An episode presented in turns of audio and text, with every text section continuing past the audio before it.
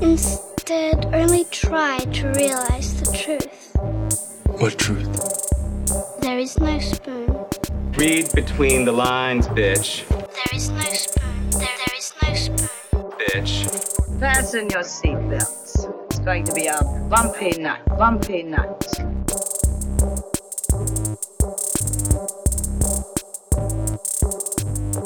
Saludos amigas y amigos, yo soy Mario Alegre Femenías Yo soy Rosa Colón. Y esto es Desmenuzando.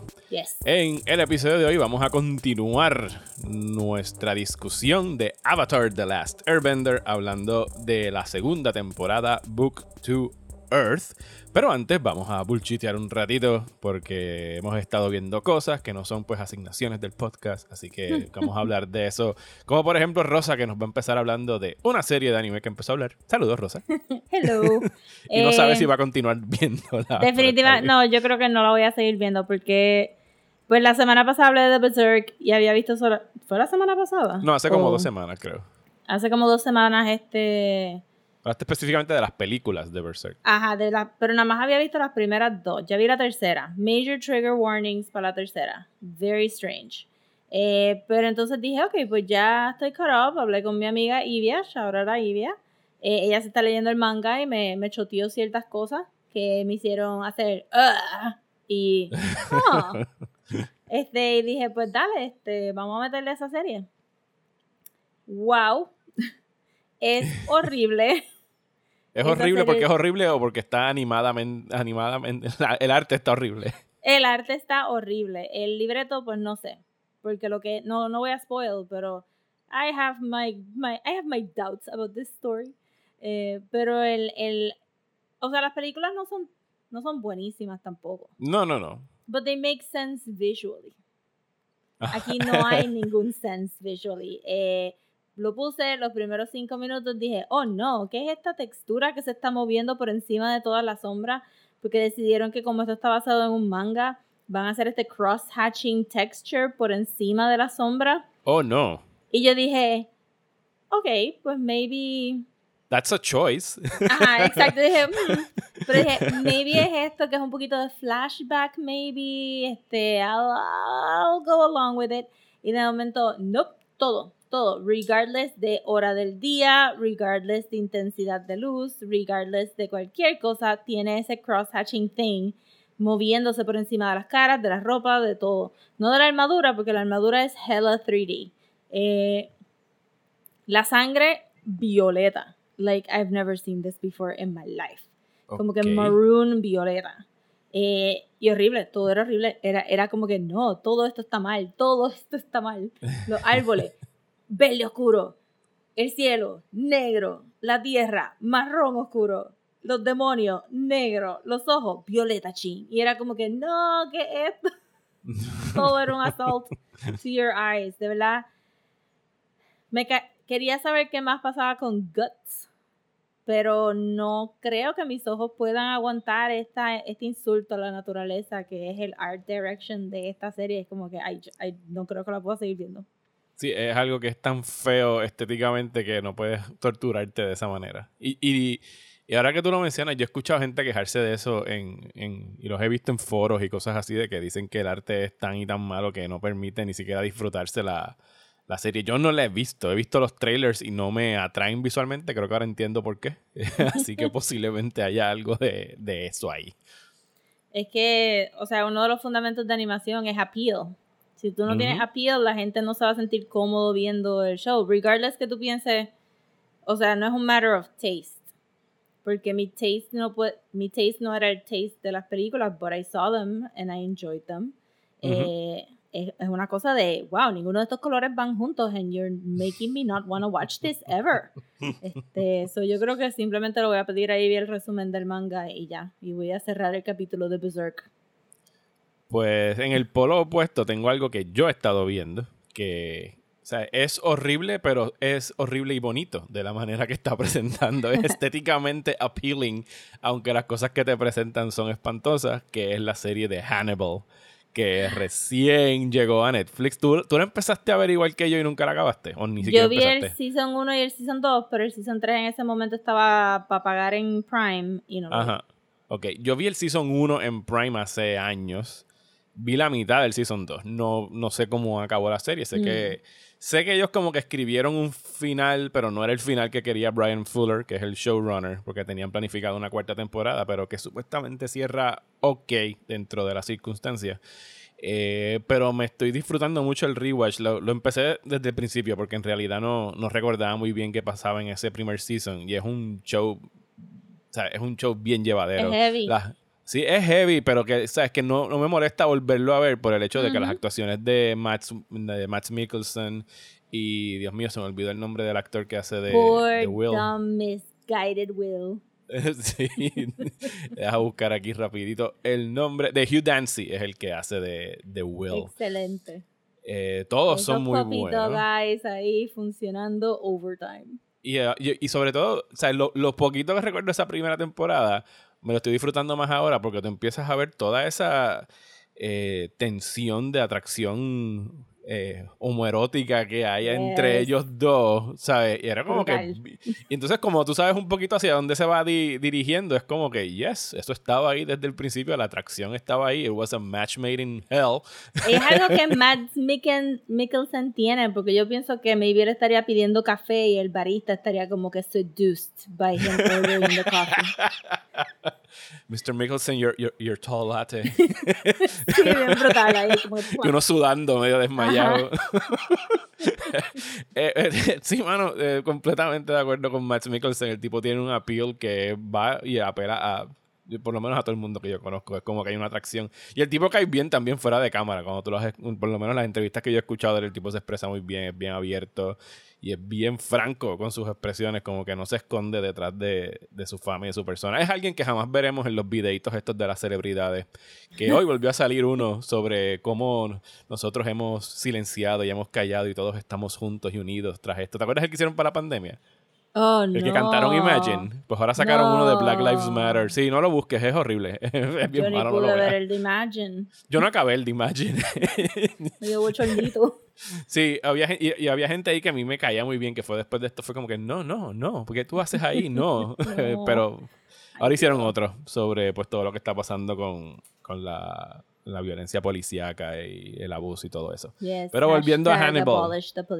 Yes. Eh, Hannibal está muy buena esta primera temporada. Me la estoy disfrutando un montón y, y- y la estoy viendo bastante rápido. Estoy acabando el primer season, así que posiblemente de aquí a que volvamos a hablar la haya visto completa. Y lo que están rumorando ahora es que quizás esta movida de Netflix abra las puertas para un cuarto season. Los actores siempre han estado bien dispuestos a regresar, aunque ya está fuera de la mesa, por lo que leí, la posibilidad de traer al personaje de Clarice Starling de Silence of the Mm. Lambs, porque CBS va a hacer su propia serie de Clarice eh, para CBS All Access Ah. sin Brian Fuller. Así que, pero él ha dicho, me gustó mucho la entrevista que leí con él, creo que justo ayer, porque él estaba diciendo que la cuarta temporada iba a ser como que la cosa más demente que él se había imaginado para estos dos personajes. Y él lo describió que iba a ser como con Inception, como que todo iba a ser dentro de la mente de Will y de Hannibal. Y a mí me, me gusta mucho eh, Brian Fuller como showrunner desde, wow, cuando busqué la, la filmografía de él ayer, a mí se me ha olvidado que eres la persona detrás de Pushing Daisies. Pushing Y yo Daisies, sí. Yo fui creo que una de las cinco personas que vio Pushing Daisies. Pues yo fui la, la cuarta.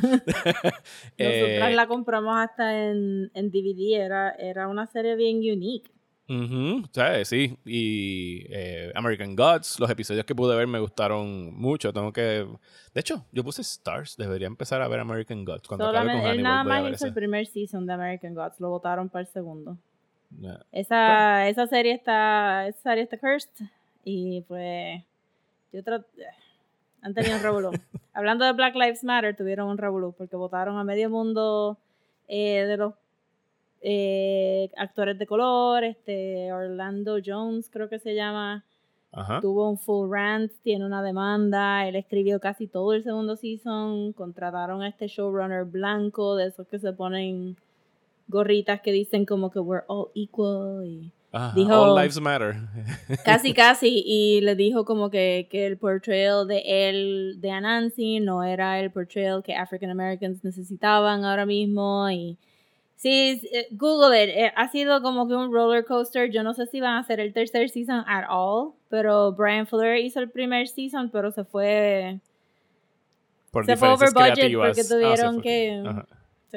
Bueno, con decirte que Brian Fuller es gay Ajá. y dejó este que grabaran una escena de dos hombres teniendo sexo y tuvo que venir él y a decir, wow, that's not how that works.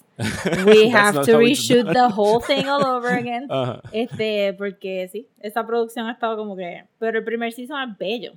Ok. No, no, sí, yo vi dos o tres Pero- episodios y a mí me encantaban sobre todo los prólogos estos que se los dedicaban a cada dios distinto. Y presentaban una- se veían increíbles.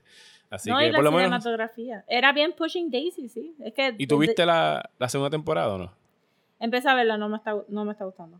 Ok, pues entonces me quedo con la primera y me leo el libro y ya. Que ya me había leído el libro, pero puedo volvérmelo a, a leer. Eh, ¿Qué más? ¿Qué más has visto o has leído por ahí? Eh, realmente todo se me fue esta semana en freak out sobre los deadlines que tengo que hacer. Que ¿Tienes I'm quietly freaking nueva? about now. Eh, sí, tengo una computadora nueva. Soon Háblame de tu computadora nueva. Es una iMac Pro 13 pulgadas con 16 gigabytes de RAM. Dile a la gente Eh, cómo se llama tu computadora que me lo Mi muchísimo. computadora se llama Scott Free. ¿Y ¿Cómo se ¿Por llama tu celular y tu iPad? Mi celular siempre se ha llamado Motherbox. Desde mi primer iPhone siempre ha sido Ajá. Motherbox. Eh, y cuando compré la, el iPad, pues me compré el iPad más grande para hacerse más cómodo dibujar. Y pues dije, está, está tan grande, se tiene que llamar Big Barda. Ajá. Y no lo había pensado para. Estos nombres surgen así, como que de momento. Y cuando, Espontáneos. Ajá. sí, cuando aprendí la computadora, dije, diablo, ¿qué nombre le voy a poner a la computadora? Scott Free. Eh, Llegó. porque se puede escapar. Y se puede ir para cualquier lado. Y es libre. Este, yes. Godfrey es este Mr. Miracle. Eso quiere decir que tu computadora vieja se llamaba Darkseid o Apocalypse o algo así. No, no, este, fíjate, a la, a las, este, todo ha sido siempre portátil los que tienen nombre. Ah, ok, mi, ok. mi, este, pues, yo he tenido como que dos Mac Minis, esta, una iMac. Este, eso nunca les había puesto nombre because there's no point of personalizing them because they're here at the house. Tienen stickers, tienen juguetitos alrededor. Pero, pero los móviles, pues sí, es como que dije, yes, se tiene que llamar Scott Free. Y pues ya está ahí. No lo estoy usando ahora mismo porque, as it turns out, ya no existen los USB ports y no puedo conectar el micrófono a la computadora. Ah, o sea que no la estás usando para grabar esto ahora mismo. No, no puedo porque realicé anoche. Pero tiene que que tener no algún podía. tipo de port que tú puedas poner un adapter para USB o no. Tú dices que yo puedo pagar extra para un adapter para este tipo de port. No, no, estoy Sí. preguntando que debe tener alguna salida o algo de algún tipo, un lightning esto es port, nada. Apple. No, esto es Apple. No. You assimilate or die. Pero entonces. ¿cómo? Tú no puedes conectarle entonces un disco duro externo a esa laptop. Tengo que comprar un adapter de USB para el, el port que tiene ahora. Sí que tiene que ser un, No tiene que ser un Lightning. No, tiene que ser el, el otro que otro. ellos usan que es, que es propi- propietario de ellos. Este es el course. INI. El Lightning es el Audi para hacer Ah, este yes, scientific. yes, yes. Ok. Pues por So, eso sí. yo no me cambio a, a Mac. por esas limitaciones. Yo sé Pero que los artistas las usan mucho, pero. Sí. Bueno, a mí me pasó también con la iMac cuando la compré y la puse y dije, ah, esto no tiene un CD-ROM. Interesting. Para todos mis backups que estaban en CD, so ahí tuve que brincar a un external disk y ahora estoy usando, realmente es porque quieren que usen todo en Bluetooth y que lo pongas todo en el cloud, which I'm actually paying for right now. Mi laptop se llama eh, HAL upgrade. 9000. Ah, nice. y, eh, y el wifi de mi casa de, hace- de toda la vida siempre se ha llamado Nerve. Ah, qué Como- cute. como- o sea, así que sí, ya que estamos confesando nombres charros Yes. de nuestros beautiful. aparatos electrónicos. Todo el Eh, mundo debería de personalizar sus aparatos electrónicos. And send us your names. Díganos cómo se llaman sus computadoras y sus iPhones o Androids. Pues yo tuve una semana extraña eh, porque Ajá. pude ver, sí, pude ver tres estrenos de cine en una semana. Algo Una que no te- sucedía desde Ajá. febrero o algo por el estilo. En la comodidad de mi casa, ¿sabes? No tuve que irme Ajá. a ninguna función de prensa ni nada a verla. Eh, no voy a entrar ahora mismo aquí en detalles de reseña, la pueden escuchar en el, en el podcast de Próxima Tanda, que voy a estar reseñando los tres. Sí les puedo decir por encimita que Artemis Fowl, en lo mejor que le pudo haber pasado es la, la pandemia. para que acabara en Disney Plus porque es bien mala. ¿Sabes? Wow. El protagonista, el chamaquito, el token kid de este YA adaptation, eh, hace que, o sea, he makes Harry Potter look heroic and good. Así que Eh, así de malo es el nene. Y como sabemos, El aquí autor estaba en contra, ¿no? De El la adaptación. El- esa, esa adaptación lleva como 20 años dando vuelta en Ujú. Hollywood porque las compraron los libros cuando hubo el boom de Harry Potter y todos estos young adult novels. Y por alguna razón llegaron ahora y sí se siente como algo que, mira, ya, we're over that, ¿sabes? Sorry. Aunque la película, o sea, spoilers entre comillas, sí deja la puerta abierta para secuelas. Es como que no. No. It's not gonna happen. Claro, porque eso estará como que el launch. Eh, pero quería hablar de una que no voy a hablar en ese podcast que está ahora mismo en Amazon, que se llama The Vast of Night, que la había visto recomendada mucho por las redes sociales. Es la primera película eh, de este director nuevo que se llama Andrew Patterson, que lo tiene, eh, en términos de estilo, usa como que este framing device como si fuera un episodio de, de Twilight Zone. O sea, hace un tipo, escuchar la voz de un Ron Sterling hablando de, de ¿sabes? Imagínate la frase de Twilight Zone con la que empiezan todos los episodios, pero refraseada, con, cambiando los adjetivos y cosas así para hacer la introducción y te llevan a este pueblito de, creo que en el sur de Estados Unidos, donde va a haber como que empiezan a escuchar estas frecuencias extrañas por, por la radio. La historia no es la gran cosa, es una película sobre aliens coming tipo Roswell, eh, pero con- obviamente con un presupuesto bien limitado, o sea que no tienen tantísimos efectos especiales, pero lo que me impresionó mucho es la estética de este novel director, su manejo de la cámara en términos de estilo está muy bien trabajada, ¿sabes? Desde cómo empieza la película y cómo te sitúa en este pueblo utilizando muchos eh, planos secuencias, estas tomas bien largas que te están llevando por el pueblo desolado y te regresan al gym de la escuela donde está todo el mundo reunido. Y los protagonistas, uno de ellos pues trabaja con, en una emisora de radio y la otra muchacha, porque esto es en los 50s, trabaja en este switchboard de operadoras donde tienen que estar pasando llamadas y la trama pues eh, parte desde ahí, desde una llamada de un tipo que fue abducted o que tuvo un close encounter hace mucho tiempo. Eh, está chévere, está en Amazon, o sea, la pueden ver. Es una- porque es está, una en- está en. Prime. Es una película, así cortita, ochenta y pico de minutos. Which is nice. Y, y me gustó mucho de verdad el trabajo de dirección y la estética de, de la película. La historia no está there, there. Pero como que rápido es un nombre del director que es como que estoy muy interesado en ver qué va a hacer este tipo después de aquí. Así que esa Hmm. se llama The Vast of Night. ¿Tienes algo más, Rosa? Eh, vi el segundo episodio de Keep Your Hands Off Eusuken. Ajá. Eusuken.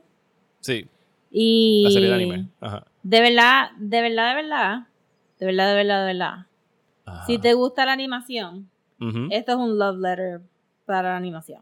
Porque Ok. en ese segundo me, episodio. Me tenías nervioso con, con todo ese silencio en la- las pausas antes de decir, en verdad, en verdad, en verdad, this En verdad, series verdad. sucks. No, it's beautiful. Y este. Es que está hilarious porque nada, en el segundo episodio, este, por fin abren su, su club y hay hasta una discusión sobre anime es filmmaking, so su club es de filmmaking porque no pueden haber dos clubs repetidos en la escuela y ya hay un anime club que es más sobre ver anime, not creating anime. Ok. So ellas dicen como que anime es filmmaking y tú y esto no es el mismo club. Y resulta que había este el equipo estaba ahí para ellas hacer animaciones, pero nadie la estaba usando. Y el episodio dura 20 minutos, pero se van como unos buenos 5 minutos de ella explicándote cómo funciona el multiplane camera para tomarle los shots. Ok, o sea que a- te enseñan el proceso de hacer la animación. Sí, súper lindo porque ellas están tan pompidas porque todo esto es historical, ¿verdad? Este es historic porque ellas usan este digital stuff. Ajá. Y entonces pues se ven forzadas a hacer los hand drawn y están como, diablo, esto está brutal y mira esta cámara cómo funciona. Entonces se, se emocionan en tratar de animar un... Encuentran unos papeles de, de alguien que había empezado a animar, un propeller, y pues te hablan de la perspectiva de animar el propeller porque no se ve como un movimiento natural y te, te hacen toda esta explicación de la distorsión del objeto desde visto y tú estás como que wait wasn't this about este three girls making anime y es como que estás aprendiendo un montón de animación de verdad. Eso sí está en HBO Max. No vean Berserk vean este Keep Your Hands Off Eusuken porque Qué cool, la eh, quiero ver. Y súper, suena, súper adorable y suena como algo que, que a Daniel a mi hijo le gustaría ver porque a él le gusta todo eso de la si animación. son así que- apasionados de animación tienen que verla porque son tres dos nen- bueno la tercera es más el business side pero las dos que dibujan están tan y tan pompeadas y te explican tantas cosas está súper cute ¿Y por qué se llama así la serie? Si han dicho I hasta have ahora. no idea Ok, no importa. para, por qué eso mismo, para que nos preguntemos por qué se llama así. Lo averiguo para el próximo episodio, pero hasta ahora no ha venido el caso. Bueno, pues entonces pasemos a hablar de la segunda temporada de Avatar, The Last Airbender.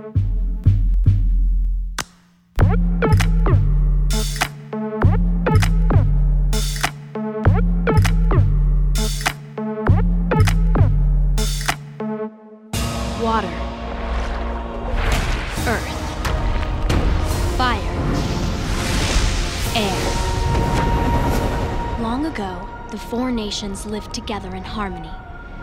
Then, everything changed when the Fire Nation attacked. Only the Avatar, master of all four elements, could stop them. But when the world needed him most, he vanished. A hundred years passed, and my brother and I discovered the new Avatar, an airbender named Aang. And although his airbending skills are great, he has a lot to learn before he's ready to save anyone. But I believe Aang can save the world.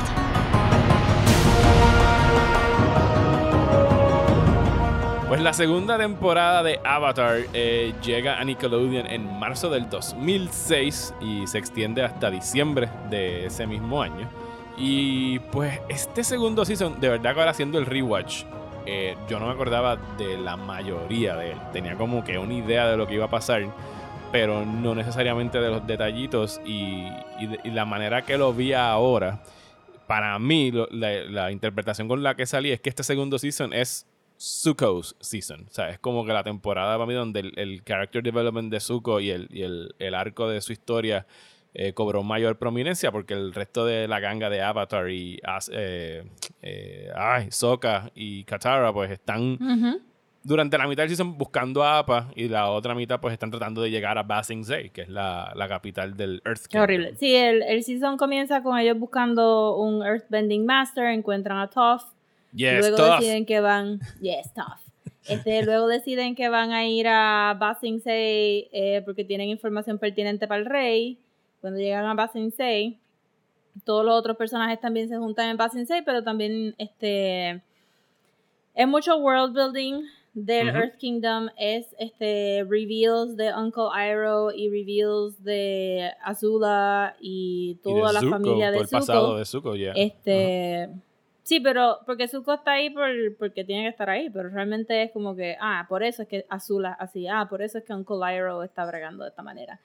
Eh, y Sí, pues de hecho, ese fue, ese fue mi episodio favorito del season, fue Zuko Alone, que es donde te enseñan todo ese pasado de él cuando niño, su Sí, mamá, la hermana. la mamá de Zuko. Este, y pues entonces tienes lo de APA, que funciona también para darte una buena excusa para darte eh, el backstory de los airbenders desde el punto de vista de él. El episodio que él está solito, pues entonces visita los templos y todas estas cosas. Eh, pero yo creo que el, el crown o el, el crown jewel de todo el season es el, el episodio que todo el mundo le gusta, que es Tales of Ba Sing Se. Que son cuatro historias cortas en ese... Son, Tres historias cortas. yo siento que eran más porque es Momo, Es Momo, Aang, Katara, Aang, Iroh, Ajá. Sí, Iroh, que todo el mundo llora en la de Iroh. Sí, porque- with good reason. The Tales from Eh, the Vine. Sí. Y pues, este, y también, y también que a la gente le gusta esa idea de que, de que el, el Earth Kingdom estaba tan y tan encerrado detrás de sus walls que no sabían ni tan siquiera que había, que había este, la guerra y que también tienes un nuevo time, porque tienes el, el, el time clock de que por ahí viene el cometa, pero entonces tienes el counter, el counter a eso, que entonces es que viene un eclipse y que los Firebenders van a estar sin poder. Un eclipse de sol- solar. También te Sí, introducen el White Lotus por encima. Te introducen al White, Lo- al White Lotus, te presentan otro gobierno corrupto, que es el gobierno del Earth Kingdom, donde está siendo Ujú. contra- manipulado por el, como que el ministro de Cultura, que la voz, yo no me acordaba que era Clancy, Clancy Brown. Brown, Yes, sí. Clancy Brown. Y dije, pues claro, sabes, tú enseñas a cualquier personaje, por más bueno que lo quieran pintar, y te dicen que la voz es de Clancy Brown, y yo, no, that's a villain, a 10 a 10 millas Yeah. de distancia. Y Ese ahí, es ahí está uno de los memes más que más ha perdurado de la serie, porque ahora mismo cada vez que alguien niega algo, ponen simplemente el, el, el meme de There is no war in Ba Sing Se, ¿verdad? Este, Fíjate, yo no había visto ese. De- sí, sí, sí, lo he Judy. visto por ahí. Ajá. Sí, como que There is no war in Ba Sing Se. Eh, a mí me gusta mucho este season. O sea que podemos Este, hacer uno con There is no COVID en Puerto Rico. sí, there is no war in- Eso es lo que, eso es lo que Wanda va a decir ahorita. Ok, a las haciendo, 5. There is no war in Se. Pero me gusta mucho esto, me gustó. eh, vamos a hablar de la familia de Zuko entonces. Yes, vamos por ahí. Zuko, eh, obviamente, el, el primogénito del Fire Lord Ozai, y se me olvida el nombre de la mamá de, de Zuko, La mencionaron. Eh. No sé si se la menciona, siempre le están diciendo mom y Sí, mother. yo creo que es mom. Pero ellos son dos, dos niños, él y Azula. Eh, el papá, eh, él no era el que iba a ir al, al trono. Él no iba a ser el, el Lord, el. Fire Lord. Iba a ser Iroh, que andaba por específicamente por Basing Se, conquistando Basing Se cuando fallece su hijo eh, en medio de, de esa guerra. Y entonces sugieren, no enseñan que en realidad eh, Fire Lord Ozai como que tuvo que ver con la repentina muerte de su padre en el Fire Nation. Estaba medio weird porque ellos dos se reunieron y se sentía como que, porque se sentía como que ellos dos llegaron a cierto acuerdo, pero sería bien fácil brincar a la conclusión de una vez este Ozai tiene la confirmación de que él va a ser el que va a coger el trono, Ajá. pues adiós, este Azulon, era que se llamaba el Ajá. abuelo, creo que. Sí, porque So, Azula está nombrada, eh, el nombre Ajá. de ella viene de... So, el momento que lo pusieron en papel, él tuvo que haber dicho, ok, pues, bye bye, Eh, dad.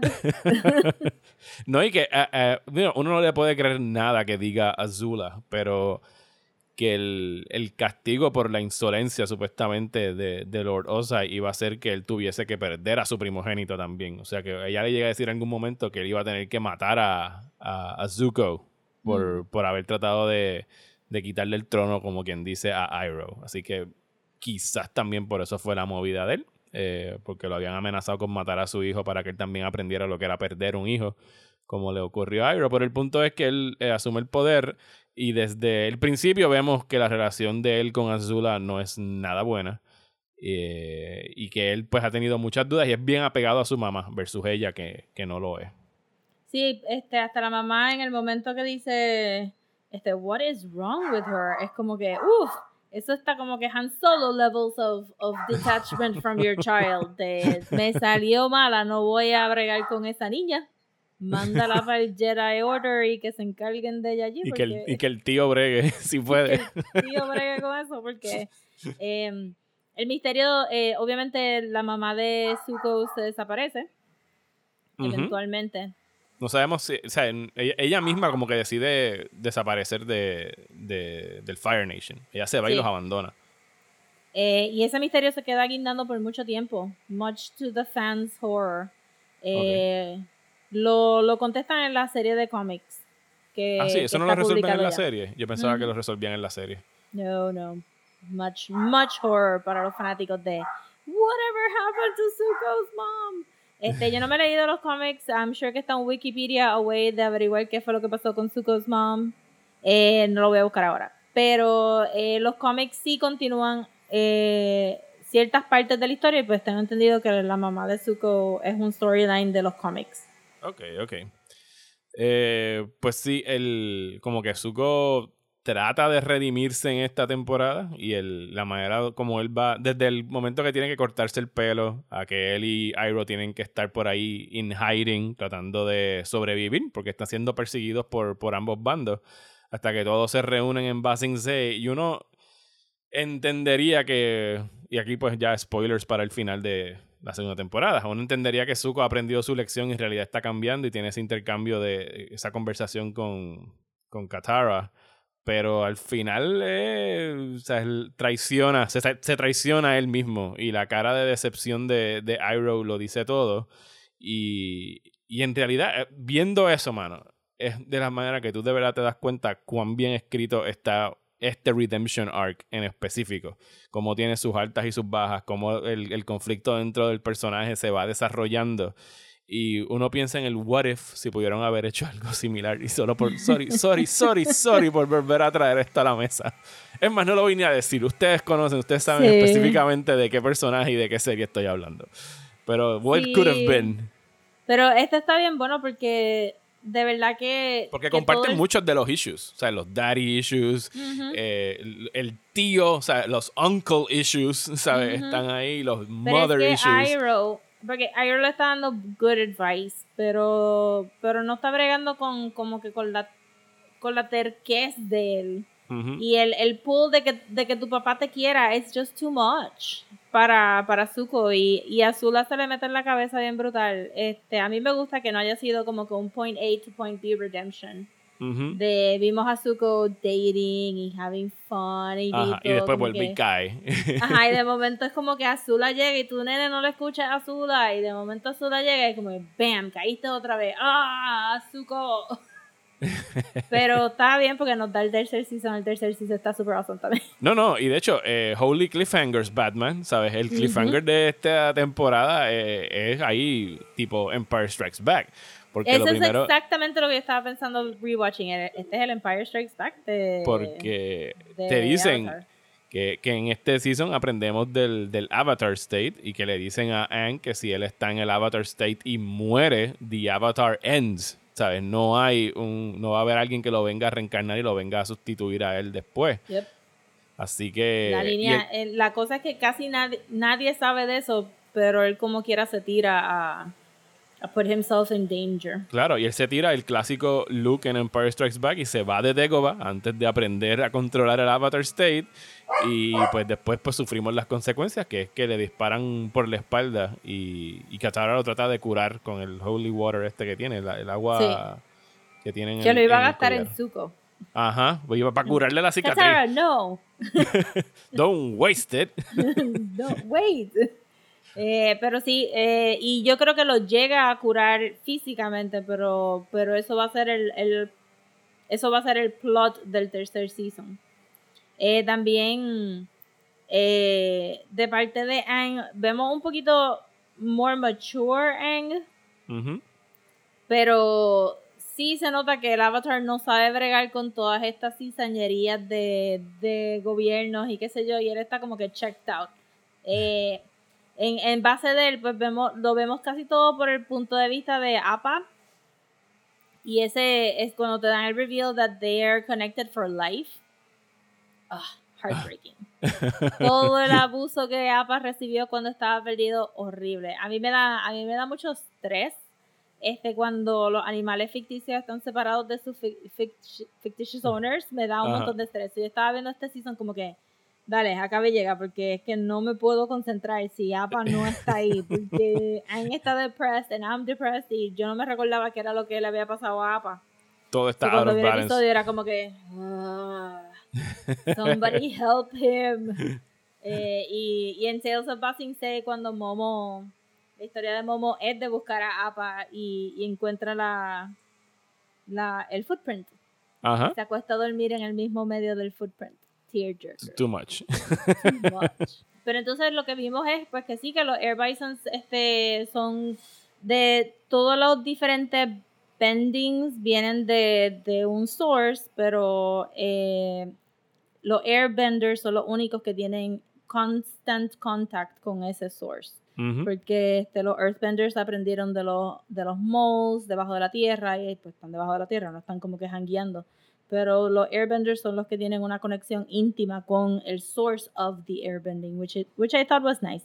Y también este season que te lo mandé por el Messenger me, me hizo realizar que hay tanta gente corrupta y tanta gente embustera y tanta gente como que No. out of sorts en este mundo. Eh, y los airbenders son el, comple- el completo opuesto de la mayoría de las otras culturas.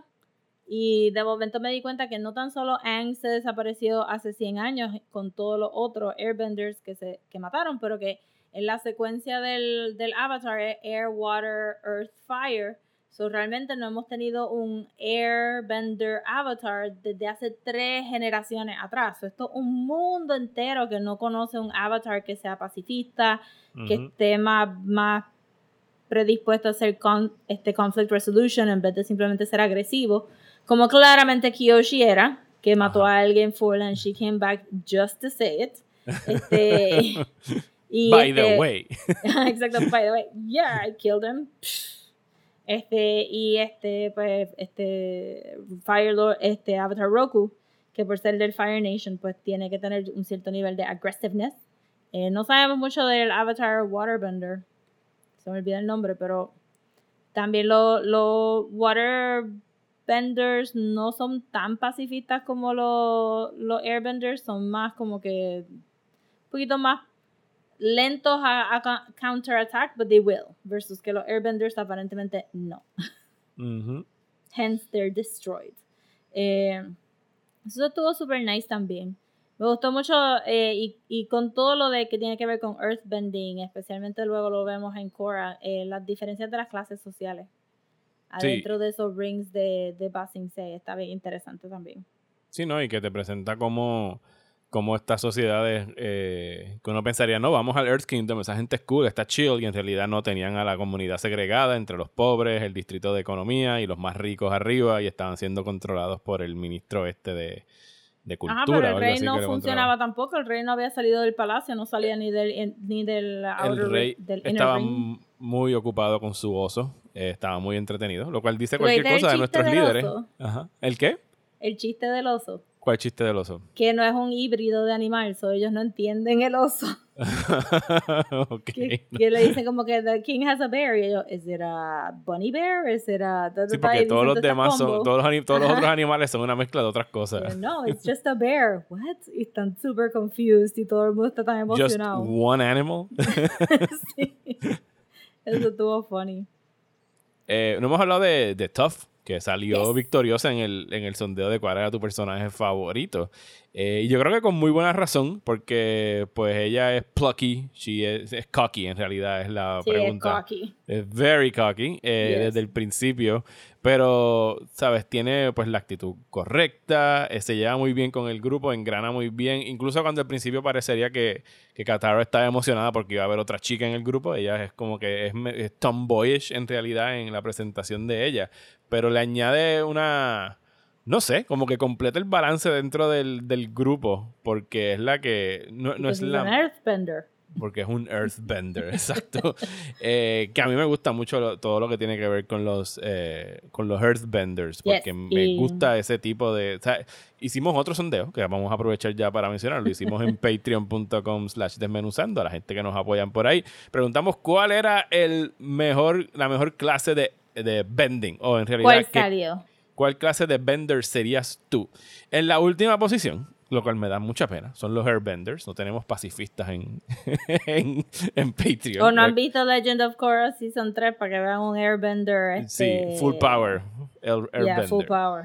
Eh, después tenemos empate a bien. 20% los firebenders y los earthbenders. Y entonces en la victoria eh, quedaron los waterbenders con Yes. 53% del, del voto. Which, Not ok, está surprised. Vivimos en Puerto bueno. Rico, en una isla. I'm sure que la mayoría de la gente quisiera waterbend. A mí me gusta mucho el earthbending porque lo encuentro que sirve tanto para defensa como para ataque. Se tiran unas maniobras bien nítidas. O sea, lo encuentro bien útil el, el earthbending. Eh, o sea, no tiene obviamente las cualidades curati- de, de sanación que tiene el waterbender. O sea, que si no estás con, necesitas un waterbender en el party, como el healer, como en cualquier otro Yeah. par- en grupo. Pero yo encuentro, me- yo también I agree con, con waterbending. Porque está everywhere. Como Ujú. vamos a ver también en el tercer season. You produce the water. You're gonna Ujú. bend. Y este se ve bonito. Y, y puedes hacer otras cosas. Eh, Para mí el earthbending really becomes earthbending cuando se convierte en metal bending. Sí. De hecho, eh, yo, yo, eso del metal bending lo, lo hablamos porque yo pensaba que era algo que, que introdujeron en Legend of Korra, pero no, está en este segundo season porque Toph puede hacer metal bending, es una extensión La, del- la única, o sea, del earthbending. y no hemos dicho lo más, no es lo más importante de Toph, pero es lo que le da el edge, que es que es ciega. Eh, porque los moles que enseñaron a esta gente a Earthbend, pues también son ciegos. Y al ella estar, al, al ella poder usar una especie de sonar con su Earthbend, le da un, un extra kick a sus habilidades y por eso es que ella es un master desde tan chiquita, porque su discapacidad actually was lo que la impulsa a ella a ser, the, como ella misma dice, the best Earthbender ever, ¿verdad? Y por eso es que ella puede actually inventarse metal bending. Al top ser ciega, pues puede ver la impureza dentro del metal y entonces moviendo esa impureza es que mueve el metal. O sea, realmente no está moviendo metal, está moviendo la tierra adentro del metal. Sí, it works. O sea, yo se lo compro. Eh, no hemos visto bloodbending todavía en, No, en el tercer season parece. en el tercer season es que sale. Y obviamente los lightning benders, pues tenemos ahí a Zula, que Y es la que sabe hacerlo. Y a Uncle Iroh también. Sí, porque eso es como que una advanced technique de, Sí. de los firebenders. Eh, Y la- también tenemos el reveal de por qué Uncle Iroh se llama el Dragon. Yes. of the West. The Dragon of the- que eso lo vimos en el último episodio. Que, mano, la, la- los action scenes de, de Avatar, a mí pien- sigo pensando que son de los mejores en términos de planificación y de coreografía. Tanto, tanto el de este season finale, pero también el episodio de, de que están peleando con el taladro, que están haciendo para entrar a Ba Sing Se que, que Aang tiene que tirarse esta movida y pelear con Azula y tiene que ir como que haciéndole fallas al, al, al taladro para romperlo y tiene que escalar la pared. Pero esa última pelea de Azula, eh, Katara, Aang y, y Zuko, ¿sabes? Tiene momentos tan nítidos y el uso del bending, de la manera que se los ingenian, a veces para, para que sean extensiones de los brazos para, para estar luchando y que en ningún momento tú, sea, cuando te enseñan algún move nuevo, tú no te cuestionas como que, ¿cuándo aprendí a hacer eso? No, it just works, ¿sabes? Como que tienes todo el sentido dentro de las reglas que ellos se han puesto en, en sus respectivas artes marciales. Hay un movimiento en específico que hizo Aang en esa pelea que él hace como si fuera un projection en aire de su cuerpo para Sí, atacar a, sí. a Zuko, que queda tan cabrón cuando lo enseña. Es como que, yes, that makes complete sense que eso sea como que uno de tus power moves. Igual cuando utiliza el Earthbending para, para hacerse una un, un armor de diamante, ¿sabes? It's- es tan y tan cool. Pero es que los escritores siempre, yo me imagino que debieron de haber tenido como que carpetas de las reglas de cómo cada uno pelearía, porque Aang improvisa mucho, pero siempre improvisa a favor de defense, no offense. O sea, esa proyección está ahí para confundir a Zuko, no para hacerle daño a Zuko. Versus eh, Katara todavía, aunque a pesar de que es un waterbending master, en esa pelea está un poquito out of her depth porque no puede bregar con tanta agresividad porque realmente ella no ha peleado con alguien tan agresivo como Azula. Ujú. Porque Azula va por encima de, de todo el mundo. Azula sabe de todo. Eh, y Toph, eh, y Toph y los, Airben- eh, los Earthbenders son, son offensive porque siempre están... Yo no sé cómo la gente no se muere cuando esas piedras les dan, pero... Sí, They- como lo rompe todos tus huesos Ajá, en el cuerpo exacto. inmediatamente. Eh, y pues obviamente Zuko y Azula son firebenders, so ellos siempre son eh, bastante aggressive al punto de que no se pueden controlar, which is one of their weaknesses también. No, las peleas están brutales. Y por encima de eso, que realmente no hemos hablado de Ty Lee y de May, Ajá, las amigas de, de Zula, las, las las companions. BFFs. Ujú.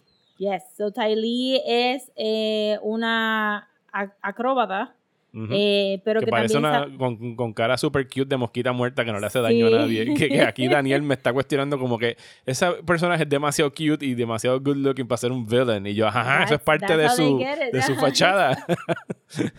Y entonces ella sabe dar justo en los nervios para este dormirte el brazo o- y te puede apagar el bending. Sí, lo- los pressure points. Ajá. Y May es este una eh, projectile expert. I don't know how you would call it. Ella Sí, tira dagas, un throwing knives. Y tiene, pero también tenía flechitas debajo de las mangas. Tiene todo lo que puede volar y tirar. She has it. Pero no tiene el will to fight. Es lo único que le falta a May. So May es la goth. Este, es la goth, este, aburrida de todo, que nunca va a pelear. Siempre es como que, "Ugh, just take it, I'm not. Y no le hace mucho caso a Azula. No, no le tiene miedo a Azula como Ty Lee, que sí le tiene un montón de miedo a Azula.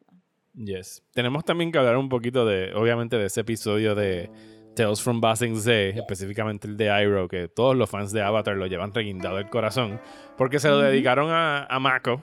Mako es el actor que le dio la voz. Eh, busqué información, pero yo pensaba que ese había sido su último episodio, pero no. Simplemente fue que cuando lo transmitieron, él murió durante la transmisión de, de esa temporada. Él llegó a grabar esa temporada completa. Ya para el próximo season tenemos otro actor eh, encargándose de la voz del personaje. Y Mako es un actor que o sea, lo conocíamos de películas, lo conocíamos también, de- él era la voz de Aku en, en Samurai Jack. Ajá, Así que es un tipo que ha, ha salido en tantas series animadas que a mí me gustan. Que, y entonces, para colmo, le dedican ese episodio donde él va a rendirle tributo a su hijo muerto y tiene que cantar esta canción. Y es como que, ah, paren, Pero por favor. el, dibujo, el dibujo del hijo muerto es él cuando era joven. Eh, El que- actor Mako. cuando era Ajá, esa joven, parte no la sí. sabía. Oh, oh, ay, Rosa, me acaba Ajá, ah, eso es más ah, todavía. Una daga más, maldita My sea. heart. Bye, no puedo. Tengo que, tengo que dejar el segmento aquí, no puedo bregar con esto. Happy birthday, my son. If only I could have helped you. Leaves from the vine, falling so slow, like fragile tiny shells drifting in the foam. Little soldier boy, come marching home. Brave soldier boy comes marching home.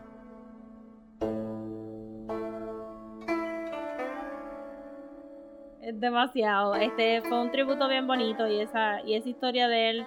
I mean, Uncle Iroh desde el principio se presentó como un personaje bien cheerful, loving, fuerte, pelea bien, medio mañoso, un viejito mañoso, un poquito viejito horny también metido por ahí. Ajá. Eh, Sí, es un, es un ladies guy. Siempre está rapeando Ajá, la un ahí.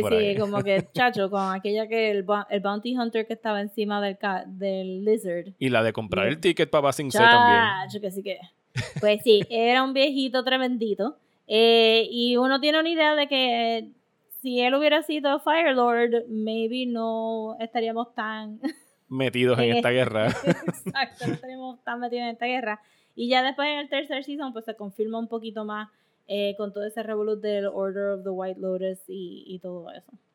Eh, pero también siento que en el character arc de Iroh, pues sí, te venden esa idea de, de este viejito bonachón, pero es un excellent military expert. Hubiera sido el Fire Lord y este eh, sabe empatizar con la gente porque perdió a su hijo. Ujú. Está brutal. Sí.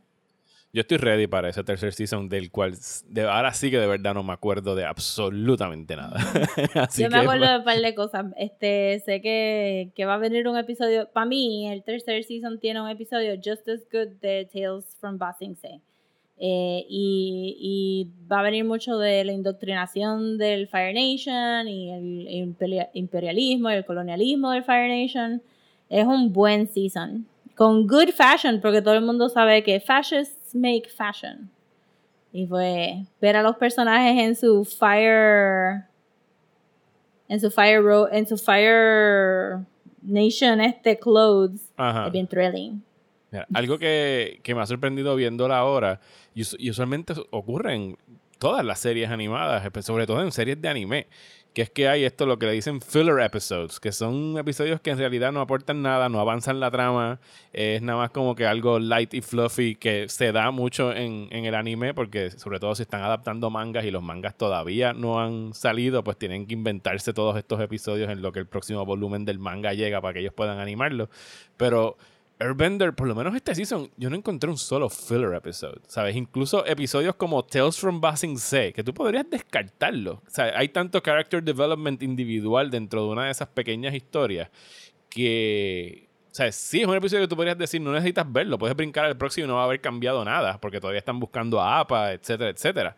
Pero, o sea, para mí no es un filler episode, Tales from Ba Sing Se, ¿sabes? Esto para mí es un season que no tiene filler episodes.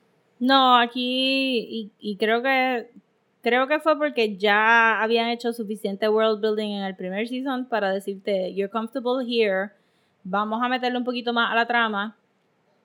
Y cualquier otra clase de world building, pues la vamos a ver con side characters como Appa, como este Uncle Iroh metido ahí, este eh, y lo y el el Minister of Culture de Ba Sing Se y todo este revolú eh, que pudieron hacer world building con esos characters y, y darnos un poquito de break de Aang y su, su quest for, for learning how to bend, que entonces hizo que la trama se moviera un poquito más rápido. Ok. Sí, no, no, completamente de acuerdo. Me gustó mucho este season y estoy más que ready para, para ver el próximo. Preferiblemente no como vi este, que fue un maratón de dos días. No, Voy a empezar, porque sí, porque de repente me di cuenta que ya estábamos en medio de esta semana y fue como que, ya no, no hemos hecho mi asignación. Y fue 10 episodios. Y dije, no, puedo, yo los voy subdividiendo en mi cabeza. Bueno, 5 por día y llego. Y de repente se acaba un día. Ok, pues 7 y 8 en el próximo. No, 10 y No. 10. Y es como que, ok, se la madre. Entonces, así que Yo, yo también me cogió, preparándome me para el cogió próximo, junio. voy a empezar ahora. eh, a mí me cogió junio, junio también y dije, diablo, yo no he, no he revisitado esto, pero yo lo dejé ahí y dije, I'm just gonna binge it porque está bien bueno. And I just wanna, Sí. wanna see it again. Así que no hagan como nosotros y empiecen a ver el tercer season ahora.